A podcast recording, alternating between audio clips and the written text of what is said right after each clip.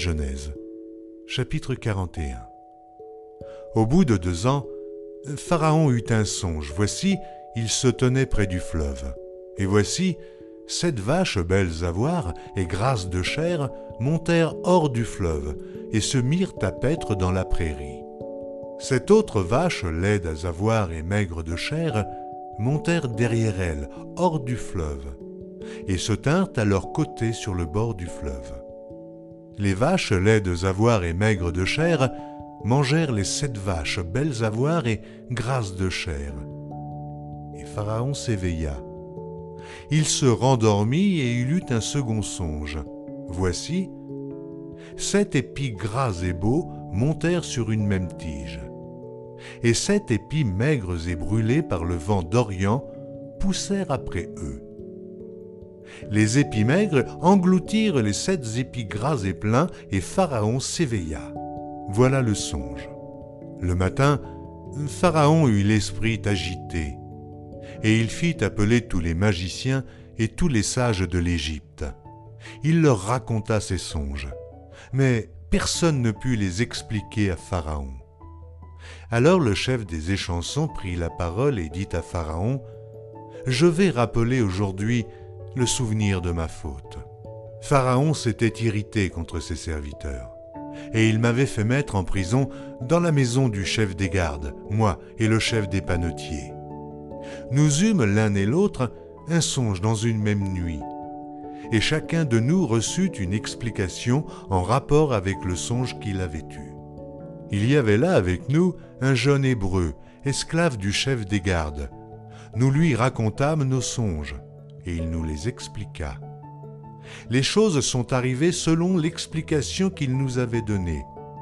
Pharaon me rétablit dans ma charge, et il fit pendre le chef des panetiers. Pharaon fit appeler Joseph. On le fit sortir en hâte de prison. Il se rasa, changea de vêtements, et se rendit vers Pharaon. Pharaon dit à Joseph, J'ai eu un songe, et personne ne peut l'expliquer et j'ai appris que tu expliques un songe après l'avoir entendu. Joseph répondit à Pharaon en disant, Ce n'est pas moi, c'est Dieu qui donnera une réponse favorable à Pharaon. Pharaon dit alors à Joseph, Dans mon songe, voici, je me tenais sur le bord du fleuve, et voici, sept vaches grasses de chair et belles d'apparence montèrent hors du fleuve et se mirent à paître dans la prairie. Sept autres vaches montèrent derrière elles, maigres, fort laides d'apparence et décharnées. Je n'en ai point vu d'aussi laides dans tout le pays d'Égypte. Les vaches décharnées et laides mangèrent les sept premières vaches qui étaient grasses. Elles les engloutirent dans leur ventre sans qu'on s'aperçût qu'elles y fussent entrées, et leur apparence était laide comme auparavant.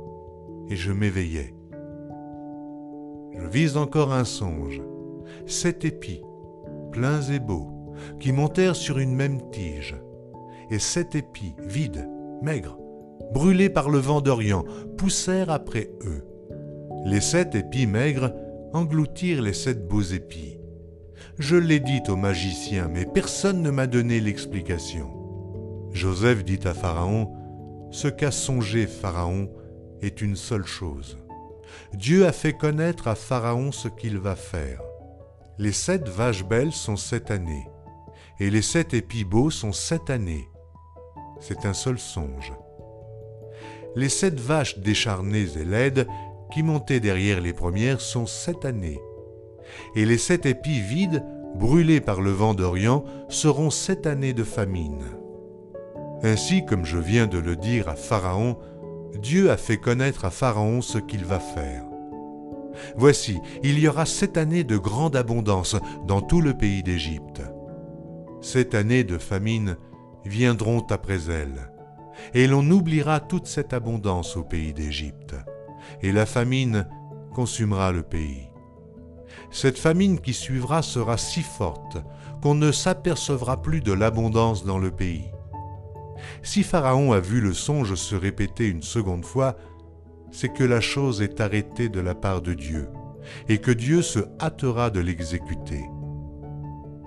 Maintenant que Pharaon choisisse un homme intelligent et sage, et qu'il le mette à la tête du pays d'Égypte. Que Pharaon établisse des commissaires sur le pays pour lever un cinquième des récoltes de l'Égypte pendant les sept années d'abondance. Qu'il rassemble tous les produits de ces bonnes années qui vont venir. Qu'il fasse, sous l'autorité de Pharaon, des amas de blé, des approvisionnements dans les villes, et qu'ils en aient la garde. Ces provisions seront en réserve pour le pays, pour les sept années de famine qui arriveront dans le pays d'Égypte, afin que le pays ne soit pas consumé par la famine. Ces paroles plurent à Pharaon et à tous ses serviteurs. Et Pharaon dit à ses serviteurs, Trouverions-nous un homme comme celui-ci, ayant en lui l'Esprit de Dieu? Et Pharaon dit à Joseph, Puisque Dieu t'a fait connaître toutes ces choses, il n'y a personne qui soit aussi intelligent et aussi sage que toi. Je t'établis sur ma maison, et tout mon peuple obéira à tes ordres. Le trône seul m'élèvera au-dessus de toi. Pharaon dit à Joseph, Voici, je te donne le commandement de tout le pays d'Égypte. Pharaon ôta son anneau de la main et le mit à la main de Joseph il le revêtit d'habits de fin lin et on lui mit un collier d'or au cou. Il le fit monter sur le char qui suivait le sien, et l'on criait devant lui À genoux C'est ainsi que Pharaon lui donna le commandement de tout le pays d'Égypte. Il dit encore à Joseph Je suis Pharaon, et sans toi, personne ne lèvera la main ni le pied dans tout le pays d'Égypte. Pharaon appela Joseph du nom de Tsafnat Panéach, et il lui donna pour femme Asnath, fille de Potiphéra, prêtre d'On. Et Joseph partit pour visiter le pays d'Égypte.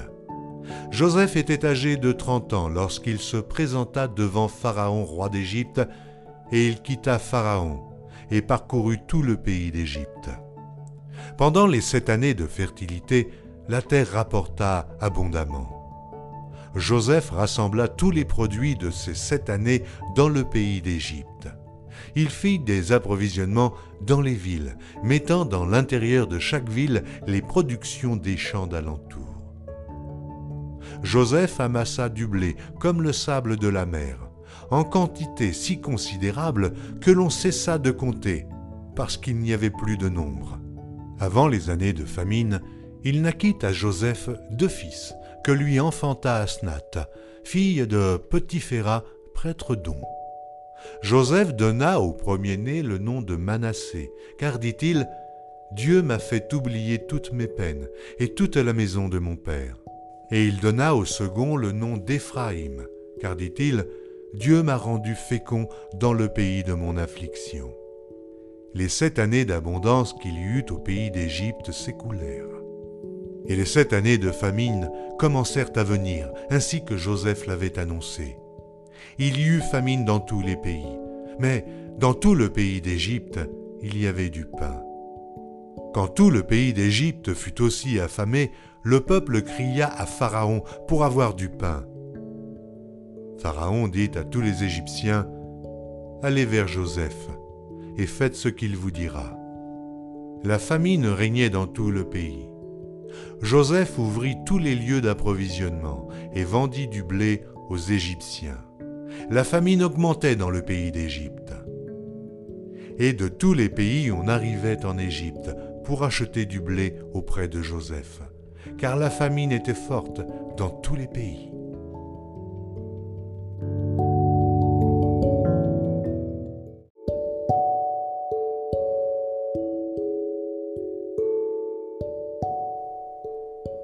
Genèse, chapitre 42. Jacob, voyant qu'il y avait du blé en Égypte, dit à ses fils, Pourquoi vous regardez-vous les uns les autres? Il dit, Voici, j'apprends qu'il y a du blé en Égypte. Descendez-y pour nous en acheter là, afin que nous vivions et que nous ne mourions pas. Dix frères de Joseph descendirent en Égypte pour acheter du blé.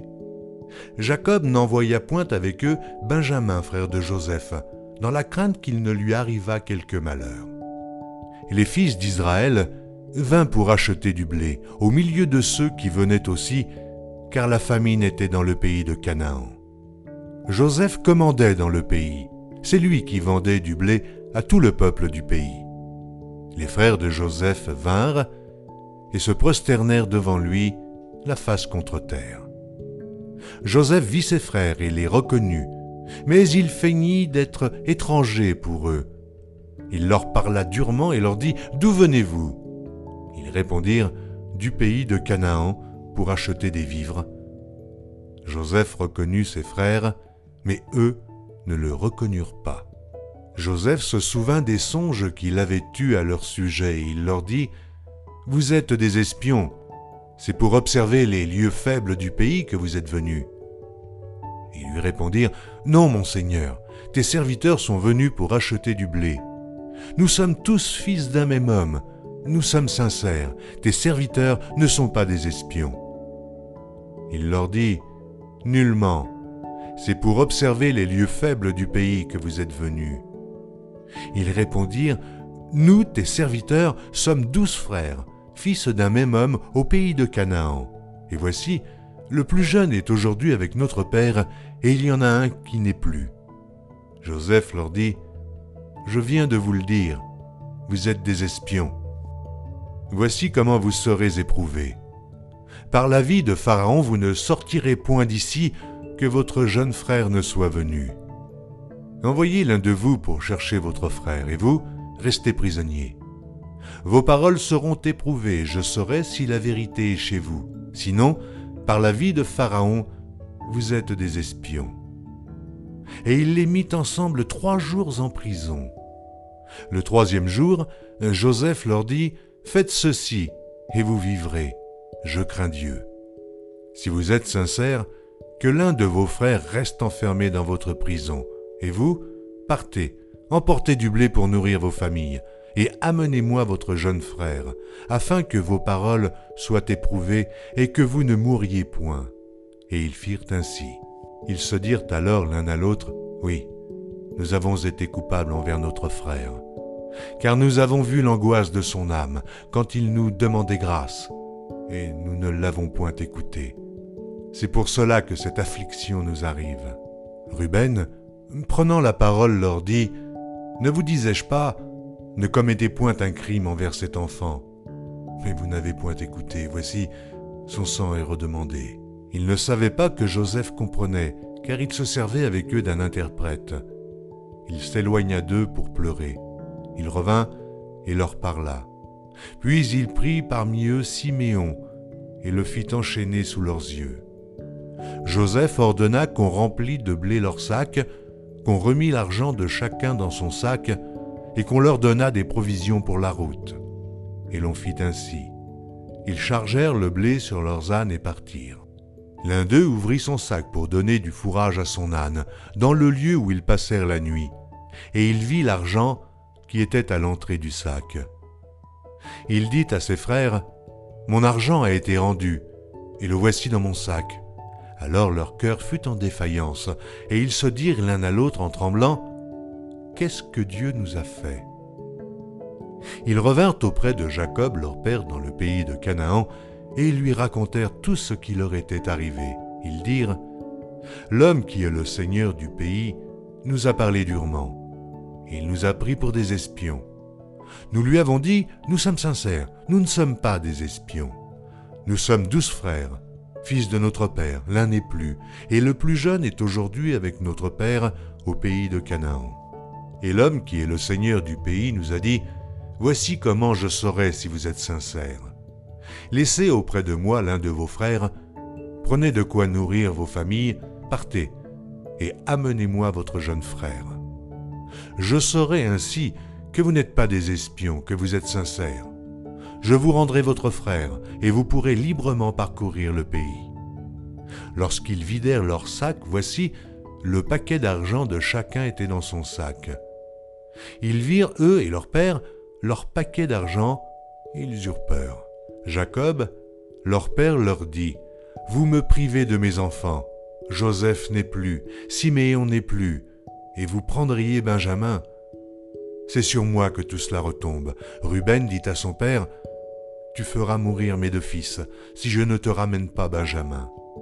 Remets-le entre mes mains et je te le ramènerai. Jacob dit, Mon fils ne descendra point avec vous, car son frère est mort, et il reste seul. S'il lui arrivait un malheur dans le voyage que vous allez faire, vous feriez descendre mes cheveux blancs avec douleur dans le séjour des morts.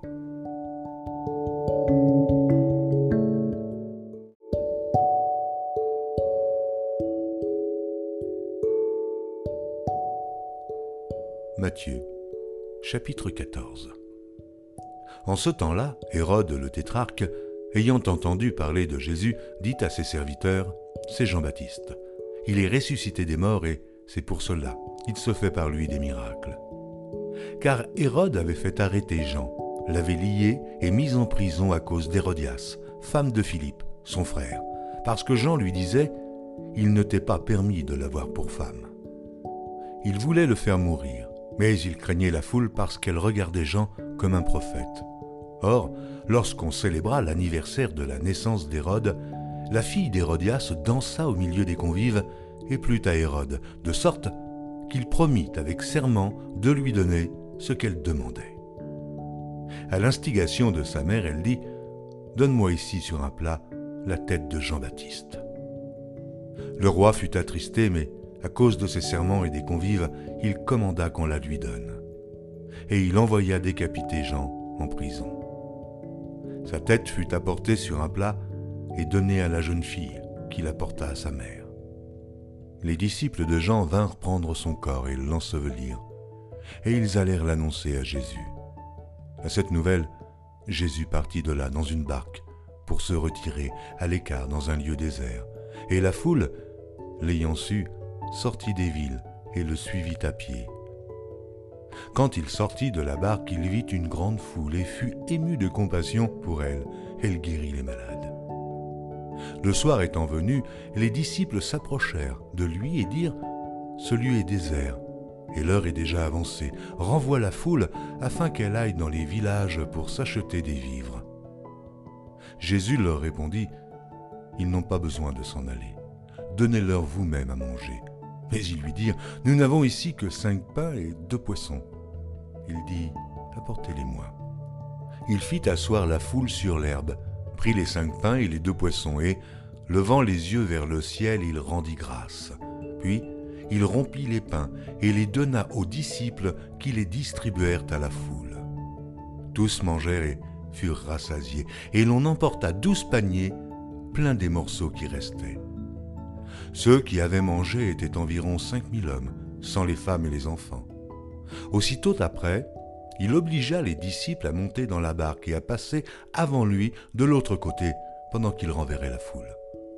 Quand il l'eut renvoyé, il monta sur la montagne pour prier à l'écart, et, comme le soir était venu, il était là, seul. La barque déjà au milieu de la mer était battue par les flots, et le vent était contraire. À la quatrième veille de la nuit, Jésus alla vers eux, marchant sur la mer. Quand les disciples le virent marcher sur la mer, ils furent troublés et dirent C'est un fantôme Et dans leur frayeur, ils poussèrent des cris. Jésus leur dit aussitôt Rassurez-vous, c'est moi, n'ayez pas peur. Pierre lui répondit Seigneur, si c'est toi, ordonne que j'aille vers toi sur les eaux. Et il dit Viens. Pierre sortit de la barque et marcha sur les eaux pour aller vers Jésus. Mais voyant que le vent était fort, il eut peur, et comme il commençait à enfoncer, il s'écria Seigneur, sauve-moi Aussitôt Jésus étendit la main, le saisit et lui dit Homme de peu de foi, pourquoi as-tu douté? Et ils montèrent dans la barque, et le vent cessa. Ceux qui étaient dans la barque vinrent se prosterner devant Jésus et dirent Tu es véritablement le Fils de Dieu. Après avoir traversé la mer, ils vinrent dans le pays de Génézareth. Les gens de ce lieu, ayant reconnu Jésus, envoyèrent des messagers dans tous les environs et on lui amena tous les malades. Ils le prièrent de leur permettre seulement de toucher le bord de son vêtement, et tous ceux qui le touchèrent furent guéris.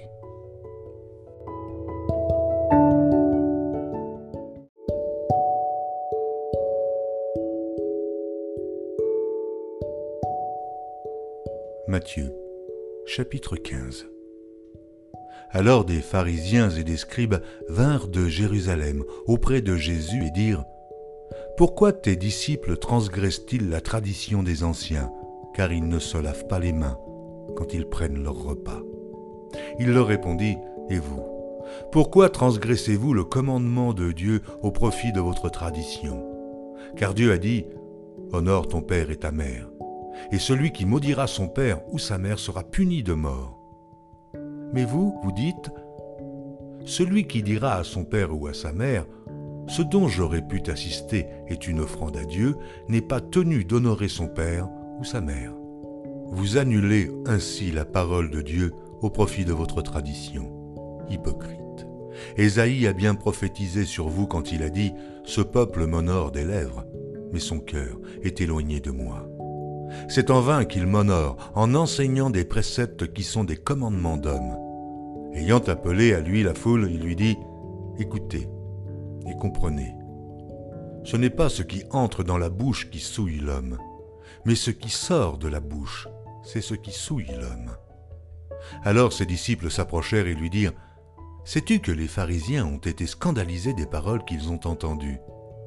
Il répondit, Toute plante que n'a pas planté mon Père céleste sera déracinée. Laissez-les, ce sont des aveugles qui conduisent des aveugles, et si un aveugle conduit un aveugle, ils tomberont tous deux dans une fosse. Pierre, prenant la parole, lui dit, Explique-nous cette parabole. Et Jésus dit, Vous aussi, Êtes-vous encore sans intelligence? Ne comprenez-vous pas que tout ce qui entre dans la bouche va dans le ventre, puis est jeté dans les lieux secrets Mais ce qui sort de la bouche vient du cœur, et c'est ce qui souille l'homme. Car c'est du cœur que viennent les mauvaises pensées, les meurtres, les adultères, les impudicités, les vols, les faux témoignages, les calomnies. Voilà les choses qui souillent l'homme. Mais Manger sans s'être lavé les mains, cela ne souille point l'homme. Jésus, étant parti de là, se retira dans le territoire de Tyr et de Sidon. Et voici, une femme cananéenne qui venait de ces contrées lui cria Aie pitié de moi, Seigneur, fils de David. Ma fille est cruellement tourmentée par le démon. Il ne lui répondit pas un mot, et ses disciples s'approchèrent et lui dirent avec insistance Renvoie-la, car elle crie derrière nous. Il répondit je n'ai été envoyé qu'aux brebis perdues de la maison d'Israël. Mais elle vint se prosterner devant lui, disant, Seigneur, secours-moi. Il répondit, Il n'est pas bien de prendre le pain des enfants et de le jeter aux petits chiens. Oui, Seigneur, dit-elle, mais les petits chiens mangent les miettes qui tombent de la table de leur maître. Alors Jésus lui dit, Femme, ta foi est grande, qu'il te soit fait comme tu veux, et à l'heure même, sa fille fut guérie. Jésus quitta ces lieux et vint près de la mer de Galilée. Étant monté sur la montagne, il s'y assit. Alors s'approcha de lui une grande foule, ayant avec elle des boiteux, des aveugles, des muets, des estropiés et beaucoup d'autres malades. On les mit à ses pieds et il les guérit, en sorte que la foule était dans l'admiration de voir que les muets parlaient, que les estropiés étaient guéris, que les boiteux marchaient, que les aveugles voyaient, et elle glorifiait le Dieu d'Israël. Jésus, ayant appelé ses disciples, dit, Je suis ému de compassion pour cette foule, car voilà trois jours qu'ils sont près de moi et ils n'ont rien à manger. Je ne veux pas les renvoyer à jeun, de peur que les forces ne leur manquent en chemin. Les disciples lui dirent, Comment nous procurer dans ce lieu désert assez de pain pour rassasier une si grande foule Jésus leur demanda, Combien avez-vous de pain? Sept, répondirent-ils, et quelques petits poissons. Alors il fit asseoir la foule par terre, prit les sept pains et les poissons, et, après avoir rendu grâce, il les rompit et les donna à ses disciples, qui les distribuèrent à la foule. Tous mangèrent et furent rassasiés, et l'on emporta sept corbeilles pleines des morceaux qui restaient. Ceux qui avaient mangé étaient quatre mille hommes sans les femmes et les enfants. Ensuite, il envoya la foule, monta dans la barque et se rendit dans la contrée de Magadan. Psaume 12 au chef des chantres, sur la harpe à huit cordes, psaume de David. Sauve, Éternel, car les hommes pieux s'en vont, les fidèles disparaissent parmi les fils de l'homme. On se dit des faussetés les uns aux autres, on a sur les lèvres des choses flatteuses, on parle avec un cœur double. Que l'Éternel extermine toutes les lèvres flatteuses, la langue qui discourt avec arrogance, ceux qui disent ⁇ Nous sommes puissants par notre langue, nous avons nos lèvres avec nous, qui serait notre maître ?⁇ Parce que les malheureux sont opprimés et que les pauvres gémissent, maintenant, dit l'Éternel, je me lève. J'apporte le salut à ceux contre qui l'on souffle. Les paroles de l'Éternel sont des paroles pures, un argent éprouvé sur terre au creuset et sept fois épuré. Toi, Éternel, tu les garderas, tu les préserveras de cette race à jamais. Les méchants se promènent de toutes parts quand la bassesse règne parmi les fils de l'homme.